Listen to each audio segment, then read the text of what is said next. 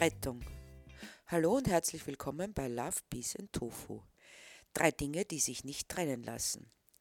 Am 1. November fand, wie jedes Jahr, der Weltvegantag statt, der 1994 zum 50. Jahrestag der Gründung der britischen Vegan Society ins Leben gerufen wurde. Anlass genug, sich ein wenig mit den Auswirkungen eines veganen Lebens auf unsere nichtmenschlichen Mitgeschöpfe, die Umwelt, unsere Mitmenschen und unsere Gesundheit auseinanderzusetzen. Wer heute sagt, er möchte die Welt retten und ist nicht vegan, der ist entweder ideologisch oder mental blind, ignorant oder unwissend. Die Gründe sind zweitrangig. Erstrangig ist, wir haben keine Wahl. Außer man hat die Absicht, den Untergang der Menschheit noch zu beschleunigen. Doch viele engagieren sich für Umweltschutz, Menschenrechte, gegen Ausbeutung und einen fehlgeleiteten Kapitalismus, ohne auch nur über die grundlegendsten aller Probleme nachzudenken, unsere Ernährung. Wobei damit nicht gesagt ist, dass sich vegan zu sein auf die Ernährung beschränkt. Aber angesichts einer immer größer werdenden menschlichen Bevölkerung wird die Frage nach der grundlegenden Versorgung für alle Menschen mit Wasser und Lebensmitteln zu einer immer dringenderen. Ja, es ist ein Verteilungsproblem, doch ohne eine grundlegende Änderung unserer Lebensweise werden wir dieses Problem nicht lösen. Tierschutz beginnt auf deinem Teller. In jeder Minute sterben 40.000 Landtiere für unsere Nutzung, in irgendeiner Art und Weise sei es für den Genuss, für Bekleidung, für die sogenannte Forschung oder für Entertainment. Jedes einzelne dieser Tiere ist ein Individuum, eine Persönlichkeit, die durch die Geburt das Recht auf sich selbst hat. Wohl noch nicht durch die Gesetzgebung, denn entsprechend dieser gelten Tiere immer noch als Sachen. Und für Sachen kann man Eigentumsrechte erlangen. Doch wenn wir davon ausgehen, dass niemand ein Leben erzeugen kann, wie einen Schuh oder ein Buch, so ist es immanent, dass Tiere sich selbst gehören, so wie ein Mensch. Doch selbst wenn wir dies nicht anerkennen, gibt uns niemand das Recht, einem anderen Individuum Freiheit und Selbstbestimmtheit zu nehmen. Doch in der Intensivtierhaltung geht man noch einige Schritte weiter. Nicht nur, dass Tiere eingesperrt, ja eingepfercht werden, auf engstem Raum herangezogen nach genau kalkulierten Plänen eines modernen Futtermanagements, wir trennen Familien und behandeln lebende, fühlende Wesen wie Maschinen in der Produktion. Die Kalkulation muss stimmen, denn letztlich geht es immer nur um den Profit, den die mittlerweile oligopolisierte Lebensmittelwirtschaft erarbeitet. Deshalb muss das Tier je nach Nutzungsart entsprechend gezüchtet werden, sodass von Artenschutz bzw. Artenvielfalt keine Rede mehr sein kann. Bei den Kühen gibt es dementsprechend Fleisch- und Milchkühe. Fleischkühe werden so gezüchtet, dass die möglichst kurzer Zeit möglichst viel Fleisch ansetzen. Das bedeutet den geringstmöglichen Futtereinsatz bei größtmöglichem Ertrag. Bei Milchkühen wird die Milchleistung so hinaufgezüchtet, dass sie mittlerweile das Dreifache an Ertrag bringen als eine Kuh vor 60 Jahren. Das bedeutet ständigen Stress und Überbeanspruchung für den Körper. Nach drei bis fünf Jahren ist diese Kuh schlachtreif, bei einer normalen Lebenserwartung von rund 15 bis 20 Jahren. Um Milch zu geben, müssen Kühe Kälber bekommen.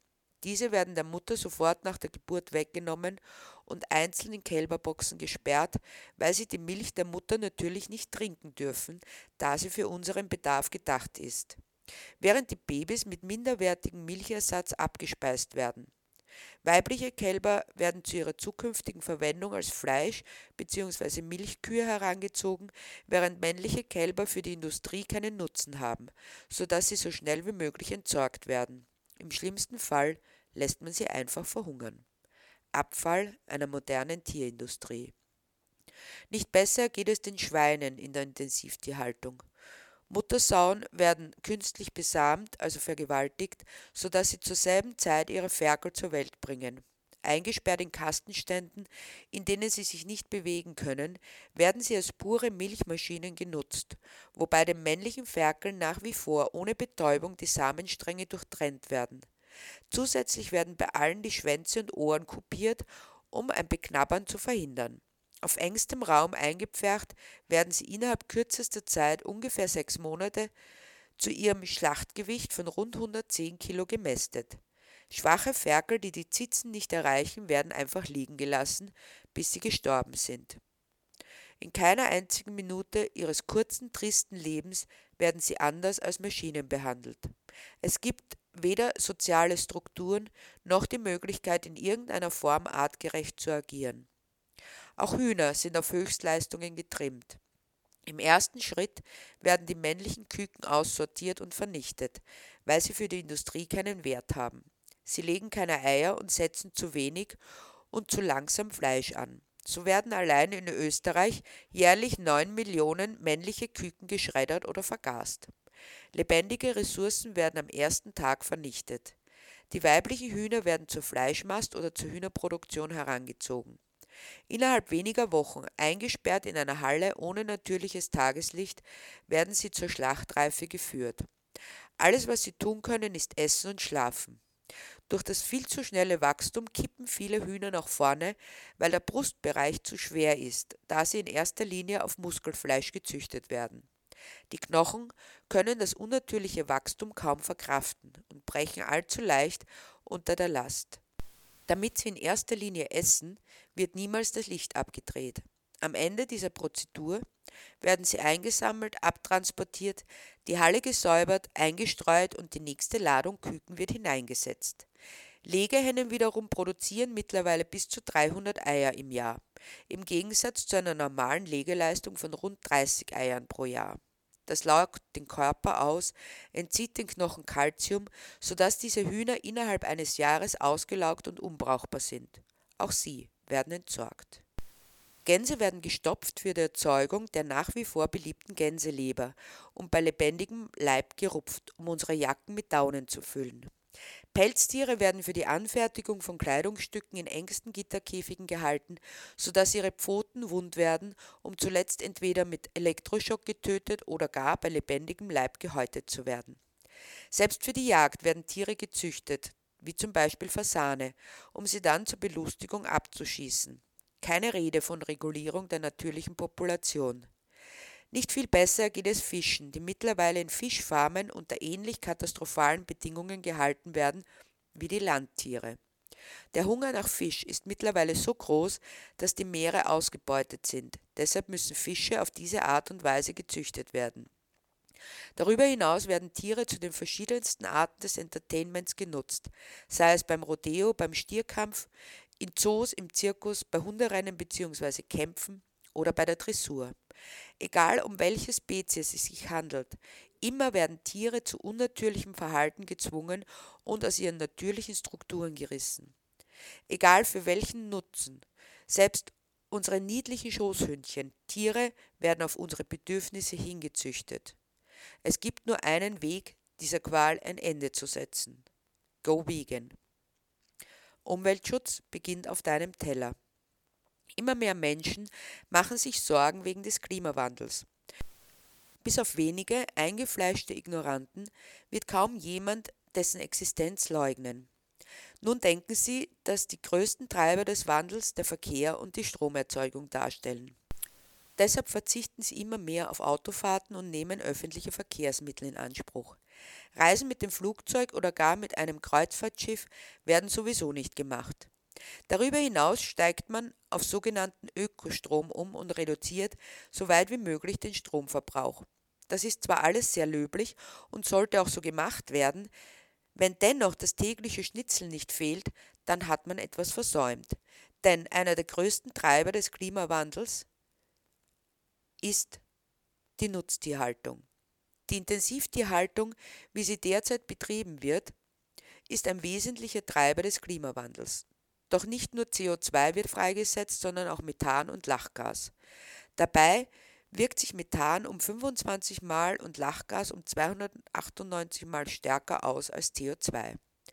Die Entscheidung für oder gegen das Überleben unseres Planeten treffen wir täglich mit jener, was auf unseren Teller landet. Solange sich nichts an unserem grundlegenden Essverhalten ändert, wird sich auch nichts am Klimawandel ändern und wir gehen sehenden Auges dem Untergang entgegen.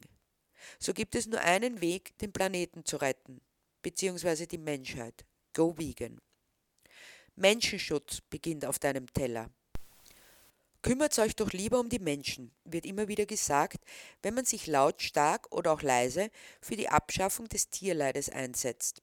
Erstens einmal ist es eine bequeme Art, die Verantwortung abzuschieben, denn kümmert's euch heißt, ihr macht das und alles ist gut. Aber zweitens zeigt es auch, dass die meisten Menschen über den sprichwörtlichen Tellerrand nicht hinaussehen. Auch nicht, dass unsere Lebensweise einen großen Einfluss auf den Rest der Welt hat.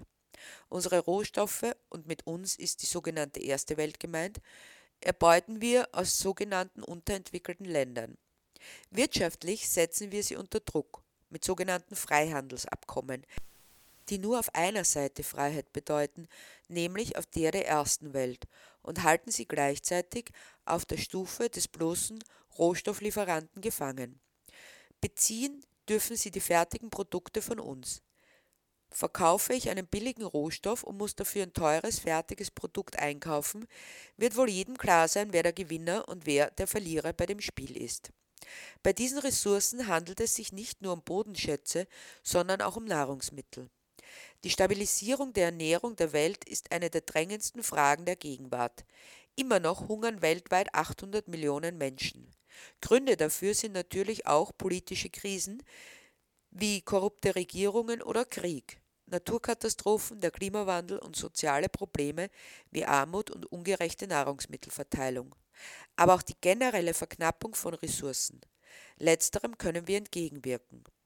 Solange 35 Prozent der weltweiten Getreide, 70 Prozent der globalen Sojaernte für die Tierfütterung eingesetzt werden, sind diese Ressourcen für den Menschen nicht verfügbar.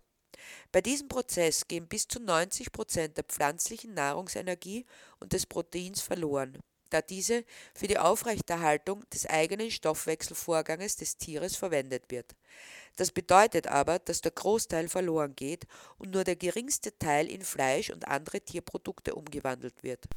Nur wenn wir den Umweg über das Tier auslassen und diese hochwertigen Grundnahrungsmittel den Menschen lassen, so können weltweit weitaus mehr Menschen ernährt werden. Eine Studie der Universität Edinburgh hat gezeigt, dass für die weltweite Nahrungsproduktion rund 1,1 Milliarden Tonnen Feldfrüchte eingesetzt werden, um magere 240 Millionen Tonnen an Tierprodukten zu erzeugen.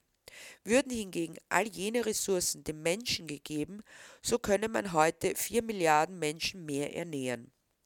Dazu kommt noch, dass ein Drittel der weltweiten Ackerflächen für Futtermittel verwendet werden, die durch die intensiven Bewirtschaftungsformen hochgradig degeneriert werden.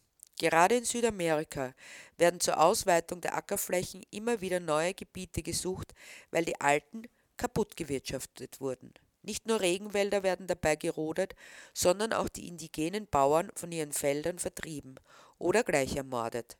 Denn der Anbau der Futtermittel wird von gerade mal fünf Konzernen betrieben. Deshalb bedeutet Tierschutz immer auch Menschenschutz. Go Vegan. Gesundheit beginnt auf deinem Teller. Wir essen zu fett, zu süß, zu salzig und zu viel. Wir essen uns krank. Vor allem der hohe Anteil an Fleisch in der täglichen Ernährung trägt dazu bei. Viele der sogenannten Volkskrankheiten wie Typ-2-Diabetes, Herzerkrankungen, Kreislauferkrankungen und Übergewicht sind auf den Konsum von Fleisch und Fleischprodukten zurückzuführen. Auch der Anteil an Fettleibigkeit steigt rasant. Die Cholesterinwerte schnellen in die Höhe. Durch die Fette in Wurst und Fleisch werden die Arterien verstopft. Die Folgen sind die typischen und oft als unausweichlich angesehenen Zivilisationskrankheiten wie Herzerkrankungen. Ein Dauerbrenner ist, dass wir unser Gesundheitssystem finanziell nicht mehr erhalten können. Dennoch wird nicht wirklich viel dazu getan, dass sich die Menschen so ernähren, dass sie nicht krank werden. Die Lösung ist ganz einfach. Profiteure sind die Ärzte, die Krankenkassen und vor allem die großen Pharmaunternehmen, die nur an kranken Menschen verdienen. Wir essen uns krank und lassen uns dazu anstiften, es zu tun. Gesunde Menschen haben wirtschaftlich keinen Nutzen. Und ein Mensch ohne wirtschaftlichen Nutzen hat in der heutigen Welt gar keinen. Wir lassen uns also, indem wir uns unsere Ernährung einreden lassen, zum Nutzbringer der Wirtschaft degradieren. Selbstbestimmtheit, Unabhängigkeit durch die Gesundheit ist eine Frage der Ernährung. Go Vegan. Zusammengefasst kann gesagt werden, dass es keinen einfacheren Weg gibt, unsere menschlichen und nichtmenschlichen Mitgeschöpfe, die Umwelt und unsere Gesundheit zu schützen, als den veganen. Lasst euch anstecken von diesem wunderbaren Lebensgefühl voller Love, Peace and Tofu.